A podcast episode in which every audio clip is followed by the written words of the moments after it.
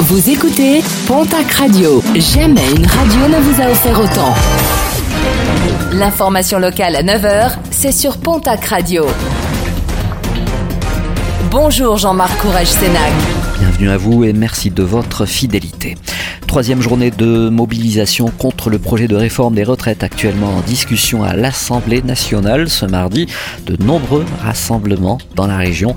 Les organisateurs espèrent d'ailleurs une mobilisation aussi forte qu'il y a une semaine.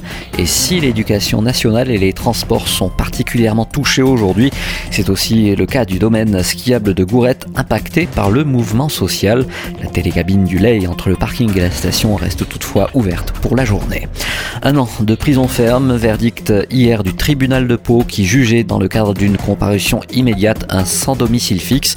Jeudi dernier, il avait volé de l'alcool et de la nourriture dans un supermarché de Jurançon. L'homme n'avait d'ailleurs pas hésité à menacer le personnel avec un couteau.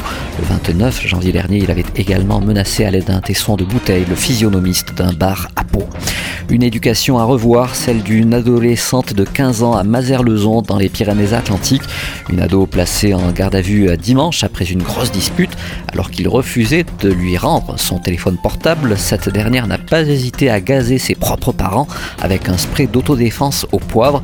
Une ado qui sera présentée au procureur dans le cadre d'une composition pénale le 1er mars prochain. En attendant, elle devra également consulter un psychiatre. Direction la case tribunal pour une paloise de 48 ans. Cette dernière a été interpellée après une plainte déposée samedi par son ex-compagnon, un homme harcelé d'appels, messages et autres lettres. Une femme également soupçonnée d'avoir rayé la voiture de celui qui l'a depuis éconduit. L'école de Serre-Rustin dans les Hautes-Pyrénées touchée par un incendie dimanche soir. Les fumées ont touché le bâtiment communal abritant l'école ainsi qu'un logement situé au premier étage de ce même bâtiment. Un sinistre qui serait d'origine électrique. Le feu aurait démarré d'un tableau électrique après un simple court-circuit.